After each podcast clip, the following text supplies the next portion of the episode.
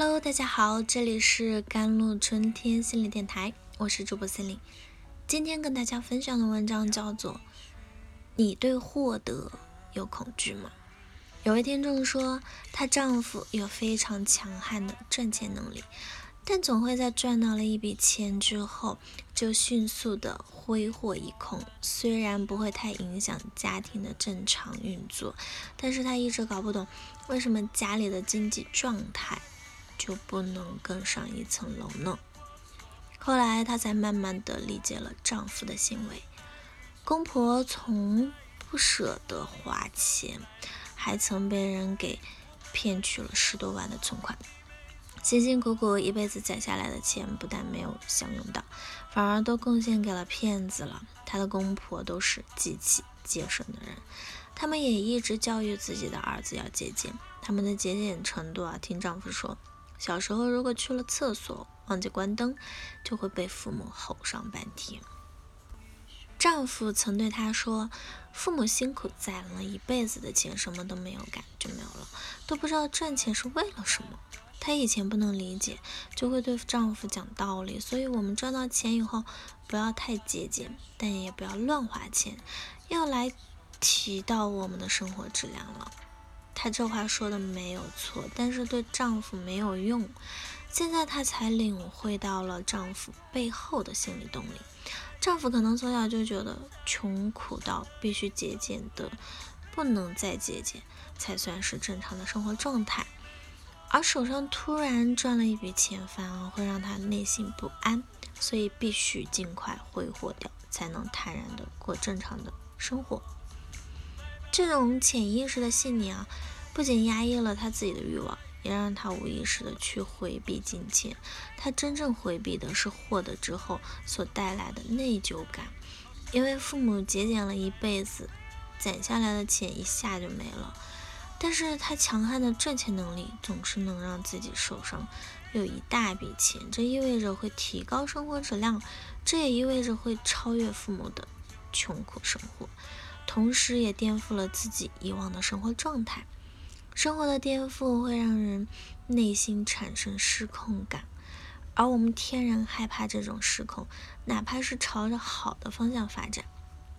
在这些冲突的影响下，他的内心既内疚又恐惧。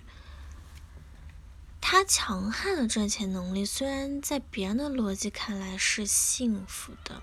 但是在他的潜意识逻辑来看，却是痛苦和难受的，所以他总是要把赚来的钱挥霍一空。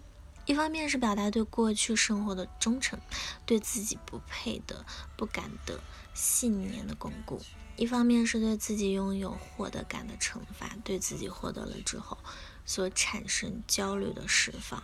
所以为了避免惩罚，为了缓解焦虑和内疚。我们就会让自己在获得的路上走得慢一些，让自己更吃力一些，让自己在幸福和快乐的路上走得曲折一些，让幸福快乐大点折扣。心理学者李雪说，他的一位朋友很会做生意，但总有个模式，就是每次很顺利的谈成了生意。到要签合同了，这位朋友就总是觉得坐立不安，总好像有哪些嗯不对不对路一样，然后他就会犯一些错误，譬如重要的材料忘记带，或者是错过时间耽误了航班等等。接着自己再通过各种努力付出各种代价，最后再签约成功。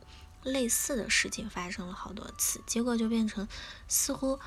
总要特别辛苦才能成功。有位女生收到闺蜜发来的美食照片，原来是闺蜜专门打包过来探望她，目前正在前往她家的路上。她很开心，就截图发了个朋友圈，并附上“想嫁”二字。在一片艳羡和嫉妒的回复中，她的妈妈也冒泡附上了六个字，她说。这六个字破坏了他接下来一整天的心情。妈妈的留言是：“女孩子要自重。”还有位朋友说，只要自己发吃的、玩的自拍到朋友圈，妈妈就会留言说：“又去哪玩？又乱花钱。”以至于他每次开心发个圈都要犹豫一下，最后只好选择把父母给屏蔽了。似乎就好像父母没办法去感受到孩子的开心，也不愿意去感受到孩子的开心。